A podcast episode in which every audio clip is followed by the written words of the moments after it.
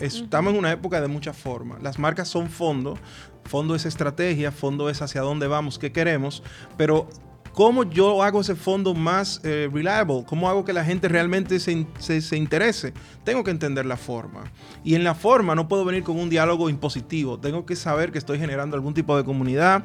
Debo de saber que tengo que integrar a la gente a mi discurso. Y debo saber que en, hace años era como un tiro al blanco.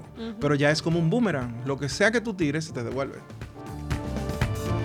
Hola, soy Alf Álvarez y he sido invitado a una conversación menuda y hablar un poquito de generación de contenido, cultura meme y estrategias de comunicación. Soy fundador del Snack Report, un nuevo medio de República Dominicana, y también de Hey Marcas, la empresa que crea una serie de medios y también genera una serie de asesorías que tiene que ver con creatividad y estrategia. Todo esto por acá, por Menudo Podcast, gracias a PAP. Hola Alf, encantadísimos de tenerte aquí para hablar de todos esos temas tan interesantes, especialmente ahora que estamos en esta, la llamada época del creador del contenido. Eso es así, eso es así. Hace precisamente en 2019 me tocó dar una charla en Social Media Week Santo Domingo que se llamaba así mismo, la era del creador de contenido y en ese estamos. Ahora se le llama Creator Economy y la verdad que ha sido súper interesante cómo ha desarrollado.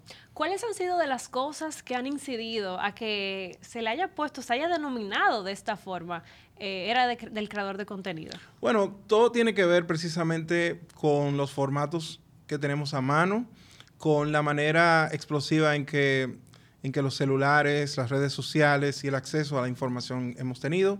Y algo muy importante, el, poder que nos han dado las redes de dar nuestra opinión o de, o de contar lo que somos. Eh, digamos que es un poder bilateral, porque al mismo tiempo que nos dan poder, le damos poder a esos dueños. Hello, Zuckerberg. Eh, sin embargo, eso ha generado un esquema, digamos, un contexto donde tú puedes vivir de tu contenido, ya sea influencer, la famosa frase eh, odiada por muchos, amada por otros, o ya sea también monetizando, que las mismas redes te paguen por el tema de que expones tu contenido a publicidad. Entonces, todo esto eh, se, ha llamado el Creator Economy, pero que también comprende toda la industria que ayuda a que ese creador de contenido pueda generar su contenido, ya sean las apps, ya sean los celulares, las páginas web, todas las facilidades, todo es parte de la famosa Creator Economy. ¿Cuál es, en tu opinión, de los mayores retos, pero también de los mayores beneficios de las marcas que se deciden en trabajar con creación de contenido? Yo creo que las marcas tienen que abrazar el reseteo es un gran reto que, nos trae esta cultura del creador de contenido o esta economía del creador de contenido. Me parece que todavía las marcas todavía sienten que tienen el control, pero realmente el control es de la gente que está en redes y las marcas de alguna manera tienen que mimetizarse con lo que sucede en las redes y lo que sucede alrededor de ellas. Y eso es la web 2. La web 3 promete más empowerment por parte de la gente, se le llama la era de, del, ownership, donde la gente va a tener realmente propiedades em, digital y todo lo demás. Por lo tanto, las marcas tienen que pensar muy bien en qué va a ser en las redes, en la manera de verse tal vez en una especie de multiverso y cómo va a comunicarse. Quiero volver a la pregunta de crear contenido, pero antes no puedo pasar sin eh, pedirte que nos cuentes un poco más sobre eso que mencionas de la Web 3. Sí. ¿En qué consiste y por ahí cuáles son esas tendencias eh, que vienen y a las cuales va a estar emigrando esa creación de contenido? Así es. Bueno, para empezar un poquito, se le ha llamado Web 1, Web 2, Web 3 a las distintas etapas en que hemos vivido la Internet. La primera etapa es la básica web 1, donde entrabas a una página, no tenías ningún tipo de interacción tal vez, podías leer una noticia a través de la web, a través de tu PC, super old, antiguo. Eh, esa era la web 1, la básica. La web 2 es cuando llegan las redes sociales o cuando llega la verdadera interacción, el diálogo de dos lados, donde tú puedes comentar, donde tú puedes crear, donde somos prosumidores, consumimos y al mismo tiempo creamos. Y es, digamos, la etapa en que estamos ahora. Hoy estamos en una especie de madurez de la Web 2, donde tenemos la Creator Economy y podemos vivir del contenido, por ejemplo.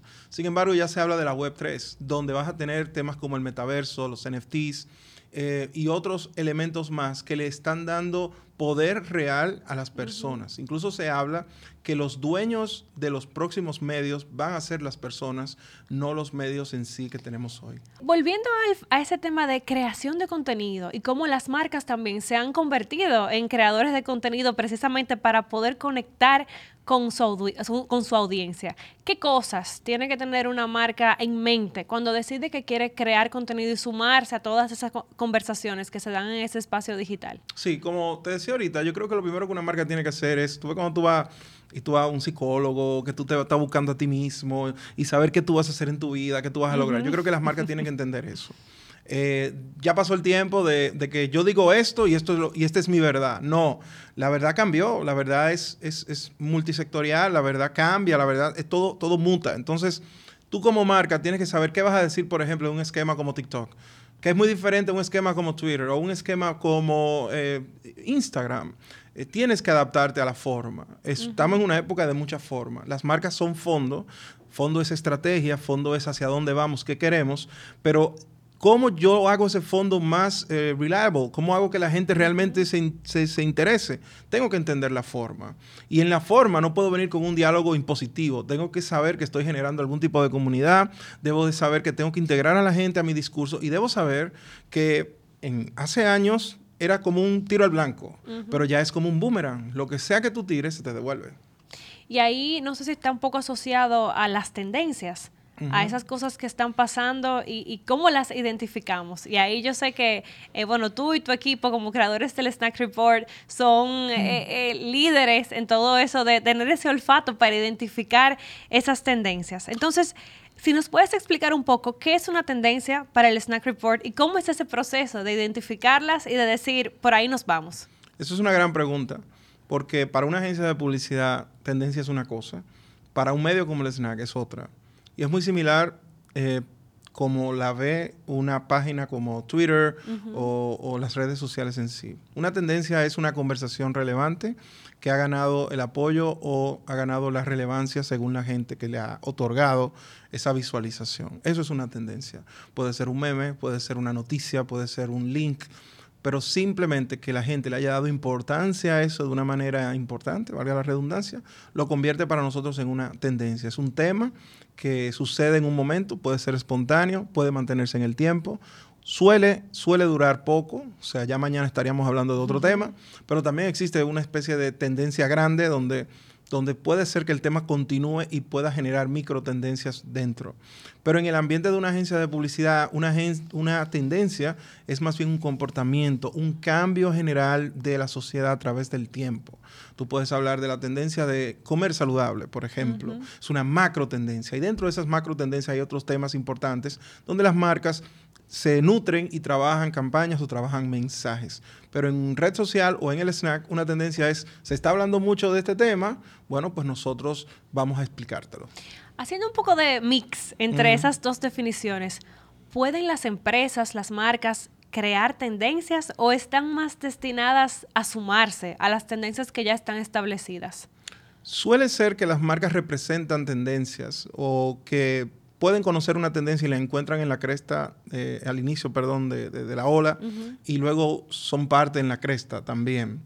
Pero crear una tendencia no me parece que sea algo solamente para una marca. Creo que la gente es quien, la audiencia, es quien nos dice hacia dónde van las cosas o el comportamiento. Eh, sin embargo, tú puedes como, como una marca cultural, tú puedes crear un inicio, tú puedes crear o ser parte de eso, yo no lo cierro. Todo va a depender qué tipo de marcas, todo va a depender qué tipo de conversación y todo va, a depender en dónde tú entras eh, y dónde tú te mimetizas como marca. ¿Qué cosas debería considerar una empresa, una organización para iniciar ese camino a identificar tendencias y crear contenido que me permita sumarme en esa conversación? ¿Qué cosas debe hacer? Mira, hay quienes me preguntan cuál es el valor o el perfil más importante de estos momentos todo el mundo dice el creador de contenido, estamos en la época de la creatividad. Para mí es el curador de contenido. Eh, todavía no tenemos realmente en nuestros equipos eh, gente realmente capacitada para curar contenido. ¿Por qué, para mí el curador de contenido es tan relevante o a veces más que un mismo creativo?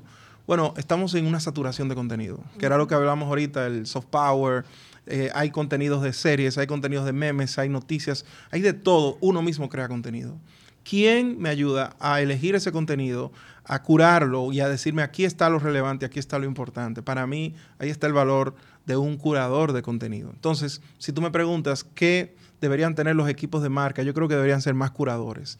Y curador no es que solamente hay uno solo, es que todos realmente entendamos y leamos y entendamos el contenido, lo consumamos y luego de ahí digamos, ok, de aquí saco esto, de aquí mejoro aquello, de aquí tomo y de aquí dejo. Bueno, hay muchísimos temas que vamos ahora a menudear.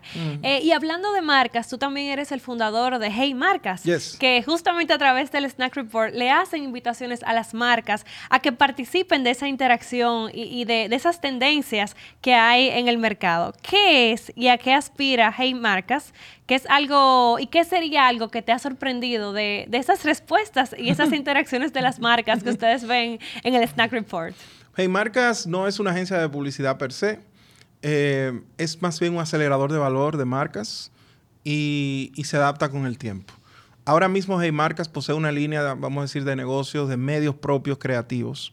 Y a través de esos medios propios nosotros queremos acelerar el valor de las marcas, ya sea con publicidad distinta, con branded content y con una serie de iniciativas más como esa que tú comentas. Pero también Hey Marcas es tiene otra línea, vamos a decirlo así, donde hacemos asesorías a equipos de agencias, de marcas, sobre la cultura del contenido y sobre cómo eso está transformándonos a todos. Nos gustaría vernos como un faro para ayudar o para guiar a tanto marcas como agencias en este mar de contenido que es enorme y profundo. Es así. Y alineado justamente a eso que dices, y ya lo mencionabas cuando hablabas de el curador de contenido, hay una frase que dices mucho en tus redes de que no necesitamos mejores ideas, necesitamos un mejor criterio. Eso es. ¿A qué te refieres cuando hablas de eso? Ante todo te felicito por la investigación. Me sorprende, qué bueno, qué bueno. Me gusta. Eh, mira, yo yo tuve mucha evolución. Yo primero fui locutor, luego caí como community, como tuitero, luego caí como creativo en una agencia y me desarrollé ahí.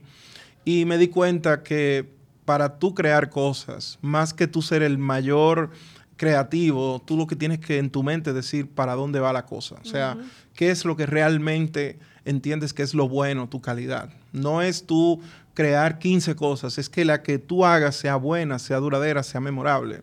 Y ahí entra el criterio. Yo creo que hay que salir a buscar criterio, más que salir a, ¿cómo se hace esto? ¿Cómo se piensa una idea? No, no. ¿Cómo yo genero criterio? Y yo genero criterio trabajando mucho, cometiendo muchos errores, entendiendo qué es lo bueno, qué es lo malo, qué me funcionó, qué no me funcionó. El feedback es el rey de ayudarte a crear el criterio. Eh, subrayo todo eso que has mencionado porque entiendo que es justamente en este mar de contenido, como tú hablabas, la, el fondo de esas cosas que nosotros creamos, pues vienen a tener un mayor impacto y no solamente en la forma. Hay un tema ahí de forma y fondo eh, que es importante que las marcas eh, entiendan y pues desarrollen. A nivel de tendencias, y ya mencionábamos algunas al inicio, ¿qué está pasando en, en, cuanto a las nuevas tendencias para la creación de contenido? ¿Qué viene por ahí que las marcas y las empresas deben conocer para que puedan empezar a prepararse? bueno, yo ahí suelo no ser muy, muy futurólogo porque realmente... Por ejemplo, tú me preguntas a mí en 2019 cuál era la tendencia y todo el mundo hablaba del video. Sin embargo, el snack subió gracias al, al texto fijo, ¿no? Eh, todo tiene que ver con, el momento y las cosas. Yo creo que, número uno, hay dos cosas. Siempre está el cómo tú logras eh, entender tu producto o tu marca, el tono tu comunidad y cómo tú haces que eso sea relevante. Eso no va a cambiar jamás, por más tendencias que vengan. Entonces tienes que entender eso, tienes que agarrarla por, los cuernos, como dicen. Y el otro lado, siempre va a haber tendencias de forma. Bueno, eh, que si ahora el, story va a cambiar, que si ahora el feed de Instagram se va a ver como un story, que ya están probando con eso, que si el Reels es el nuevo eh, feed eh, y se está hablando de muchas cosas por ahí, que si Google ahora tiene esto del, Google, del Feed News, donde tú vas a tener una especie de red social en el buscador y, y, y ahí van a entrar anuncios dependiendo de tu gusto y de tus búsquedas. Eh, si se habla de tendencia y por lo que yo he visto en foros internacionales, ahora que estuvimos en el Social Media Week New York, se habla mucho de la personalización de la publicidad. O sea, cada vez más, con toda la información que hay, nosotros vamos a poder hacer que tu publicidad te hable a ti directamente. Es una promesa que se ha escuchado mucho, pero parece que ahora ya están llegando los formatos que cumplen más con eso. Por ejemplo, Google presentó los Discovery Ads que buscan realmente ser más personalizables. Este el metaverso o ahora mismo hay gente que está comprando eh, estos lugares y es como cuando en los 90 se compraban los .com o los, los dominios. Así que marca, tengan cuidado, cuídense ahí, eh, vayan comprando sus, tus, terrenos eh, digitales. Y, ¿qué te digo? se habla mucho del ownership, como te comentaba. Y el video, el video sigue siendo una estrella para todo tipo de contenido en todas las redes sociales. Este es el menudo que necesitabas.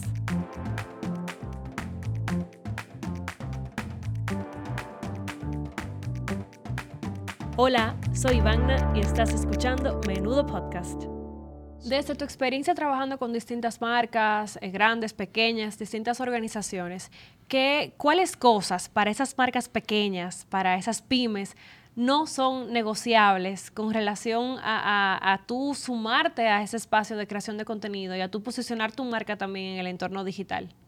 Creo que las pymes tienen que recordar, o deben recordar siempre, el origen de lo que son, la historia tan pura que pueden contar.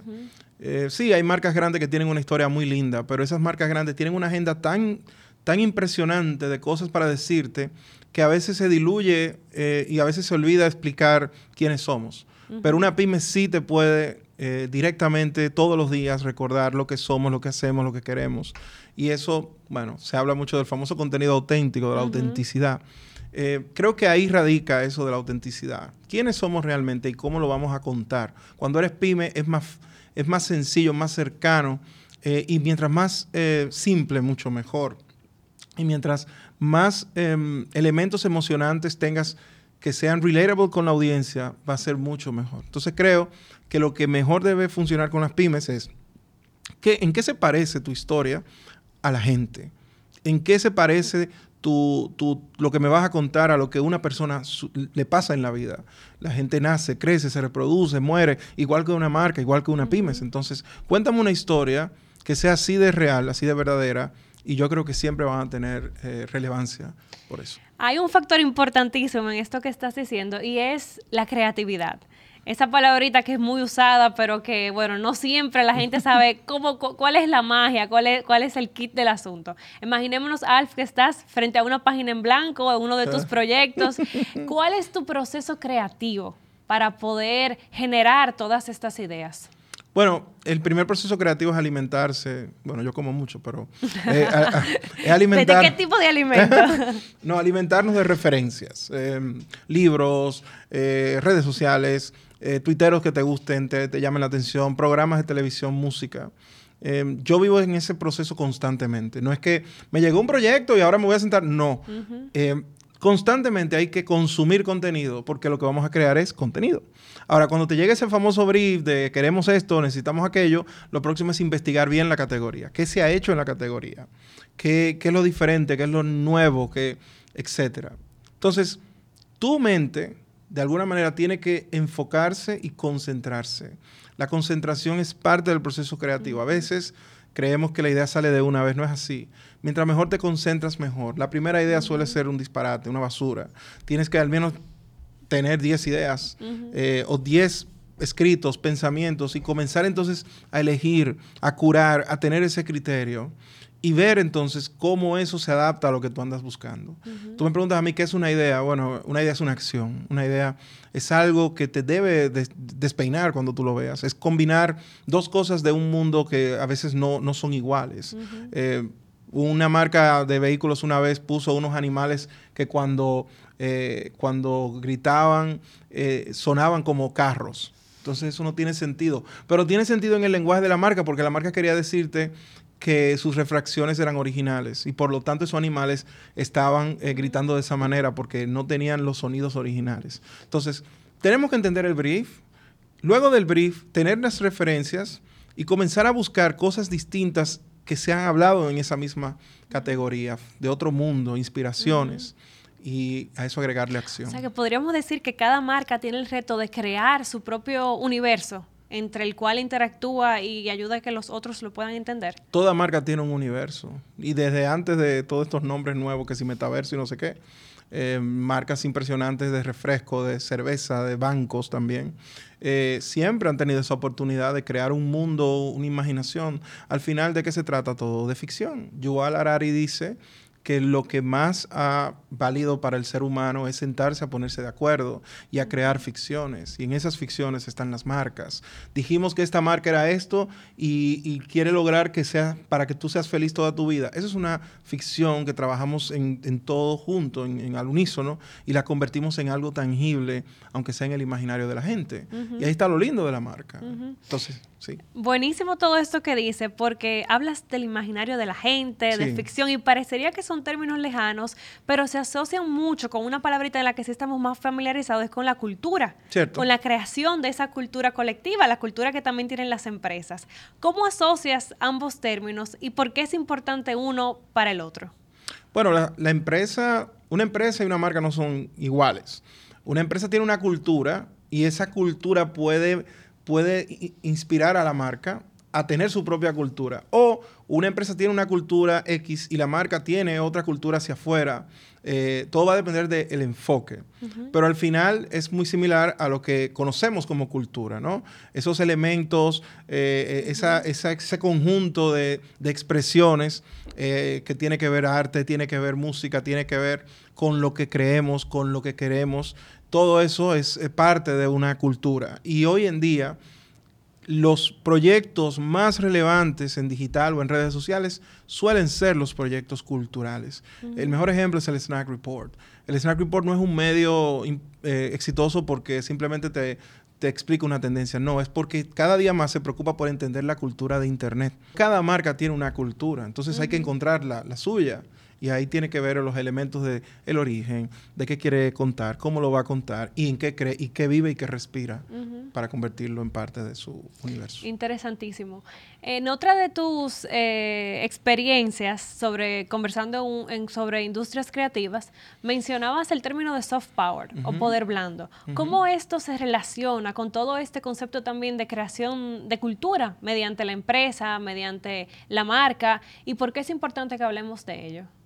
Bueno, eh, soft power es todo aquello que es intangible y que representa un valor eh, en la cultura de las naciones. Eh, mejor ejemplo es las series de televisión, las películas, el contenido que estamos viendo. ese, ese, concepto yo lo, lo, encontré o digamos que lo aprendí en el libro Cultura Mainstream, donde su autor, un francés, eh, mencionaba que existen dos poderes. Está el hard power, que es el poder físico, ya sea el poder de la guerra, los tanques de guerra, por decirlo así, de, de, una nación. Y está el soft power, que es toda la cultura que produce una nación. Entonces, el gran reto está ¿Cuál es el soft power, por ejemplo, de las naciones como la nuestra? ¿En qué estamos nosotros invirtiendo en el, tema intangible cultural mundial? Eh, ahora mismo está el tema del dembow, es parte de, nuestro, de, nuestra comunicación hacia el mundo. Está el elemento de la famosa cultura dominicana, que cada día más la estamos reinventando y entendiéndola. Están nuestras manifestaciones. Todo eso lo queremos llevar al mundo para que el mundo nos conozca. En el, en el ambiente de ese libro decía es que el mundo está compitiendo con el soft power. Tenemos por un lado a Bollywood lanzando 800 películas al día en India, mientras tenemos Estados Unidos con Netflix, mientras tenemos Al Jazeera en, Medio Oriente creando contenido. Entonces hay una, hay una convulsión mundial y eso fue en 2010. Ya hoy hemos visto cómo eso ha eh, mutado a muchísimas cosas, los famosos Stream Wars, donde tú ves que ahora Netflix tiene competencia, donde tú ves ahora cómo países están creando una serie de contenidos, etcétera. Nosotros, yo creo que un, un buen paso que hemos dado a generar nuestro soft power o tener, digamos, las condiciones para tener algún tipo de lenguaje mundial está la famosa ley de cine, que nuestra ley de cine ayuda a, nosotros tener un, valor real en el mercado mundial no solamente para otras producciones, sino también para las nuestras. Mm, es así. ¿Y cuáles de, de esas herramientas que tiene este poder blando, que bueno, ya tú mencionas que se usa mediante las naciones, todo este tema cultural para, para generar atracción y ese engagement, cuáles de esas herramientas pueden utilizar también las marcas para generar también ese engagement y esa atracción con, con su público? Bueno, que más o menos lo que hemos eh, hablado en esta menuda conversación. Así mismo. Eh, si tú lo ves de la siguiente manera, eh, las marcas lo han adoptado. Lo que creo que hace falta es, cada vez más evidenciarse de que es importante y relevante. Porque, por ejemplo, soft power, ok, un director de cine, sí, las marcas pueden usar director de cine para sus comerciales o anuncios. Soft power, un curador, antes los curadores estaban en museos. Ahora los curadores deben estar en, museos, en libros tal vez están en las redes sociales. Eh, todos estos elementos y perfiles que de alguna forma convierten al contenido mundial en relevante, claro que sí las marcas deben adoptarlos.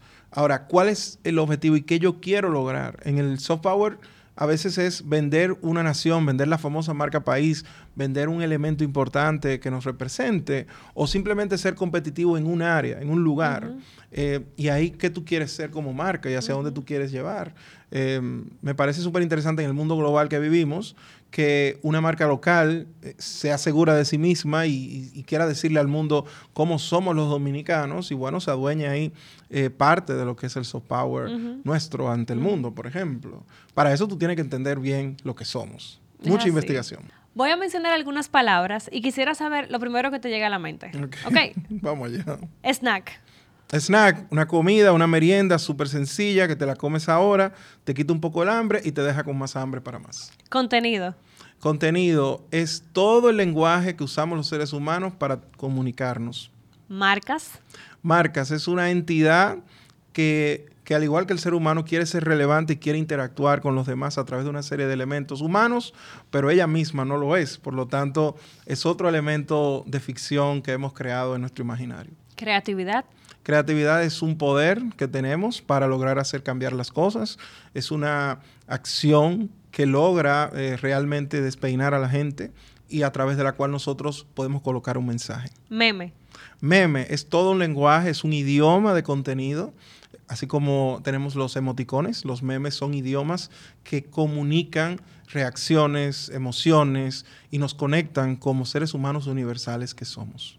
Pues me voy a quedar con esa última palabra y con esa última definición, porque me gustaría preguntarte eh, un poco sobre los memes.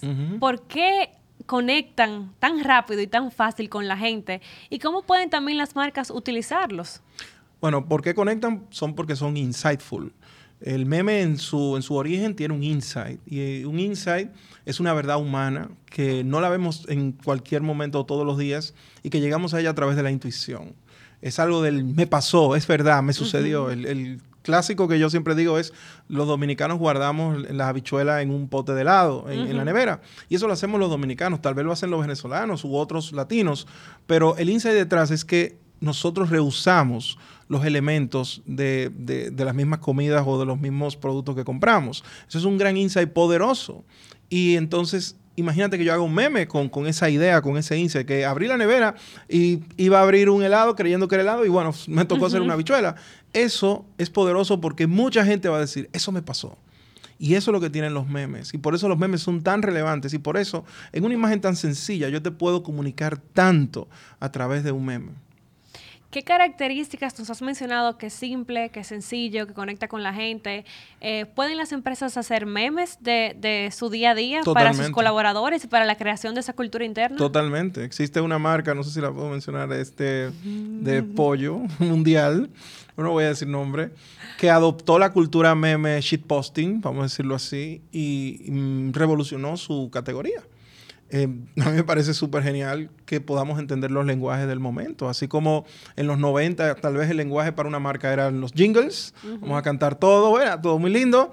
Tal vez ahora todo tiene que ver con el tipo de meme que utilizas. Eh, evidentemente los memes están llamados mucho al, lenguaje del humor, pero no necesariamente. Los memes creo que también conectan desde la verdad humana que los representa hay que ser muy curadores y hay que ser creativos para poder llegar ahí. Un mensaje, Alf, para las marcas que quieren seguir conectando con todo esto que hemos conversado, con todas las tendencias, con los memes, que quieren poder seguir agregando cosas a ese universo de su marca. Bueno, yo siempre digo a las marcas, desapendéjense de, de poder realmente entender el mundo que les toca vivir, de realmente eh, hacer cambios y de pensar en la audiencia y de ver cómo se mimetizan, cómo realmente pueden mimetizarse, porque cada vez más se escucha el famoso, la famosa frase de que la gente no quiere saber de la publicidad. Yo creo que la gente no quiere saber de la forma en que le cuentan la publicidad a través de los años. Y simplemente ahora mismo hay muchas marcas que ya dieron el paso, hay otras que tal vez no, y la gente está esperando que lo den. La pregunta es, ¿están por dar el paso? Denle para allá. para terminar, Alf, ¿qué nos puedes compartir sobre lo que viene para el Snack Report, para Hey Marcas, algún otro de tus proyectos que podemos esperar por ahí? Qué qué bueno que me haces esa pregunta. Eh, bueno, este año ha sido el año de la expansión y de la individualidad. Yo, eh, luego de, de trabajar años en agencias de publicidad, en Dominicana decidí lanzarme con este negocio propio llamado Hey Marcas, en donde estamos desarrollando estos medios como el Snack. Este año para el Snack habrá más expansión. Queremos ya comenzar a llegar a otros medios en donde no estamos y estamos desarrollando un proyecto distinto a través del Snack, eh, porque nos hemos dado cuenta que hay un, un consumer behavior eh, muy interesante este año. No podemos decir más. Eh, lo otro es, estamos dando asesorías a marcas, estamos dando workshops y ahora mismo precisamente acabamos de trabajar un diseño completo de un programa de radio. Eh, un programa de radio. creemos mucho en que el contenido está en todas partes y lo que hay que simplemente desarrollarlo. Y yo soy de radio, vengo de la televisión también y me encantaría hacer esa bisagra, por decirlo así, que unifique, ya sea el contenido de marcas, el contenido de los medios, el contenido que se genera en todas partes y ayudando a todos ellos a encontrar su relevancia. Me encanta esa visión general, pero también de conectar y con esa creatividad como línea que une todos estos conceptos tan interesantes y tan importantes para las marcas y las empresas en el día de hoy. Así que muchísimas gracias, Alf, por compartir con nosotros en este espacio. La verdad que chulísimo todo lo que hemos conversado. Y, bueno, a seguir las marcas también implementando, atreviéndose y creando en esta nueva era. Así es. Vamos a darle marca, que ustedes pueden. Yo sé que sí.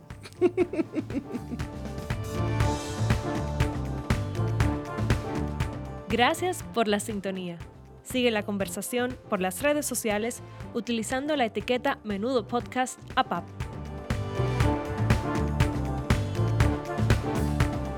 Menudo Podcast es un podcast de la Asociación Popular de Ahorros y Préstamos, una caja de herramientas, de conocimientos con valor que aportan a tu productividad y bienestar. Estás escuchando Menudo Podcast.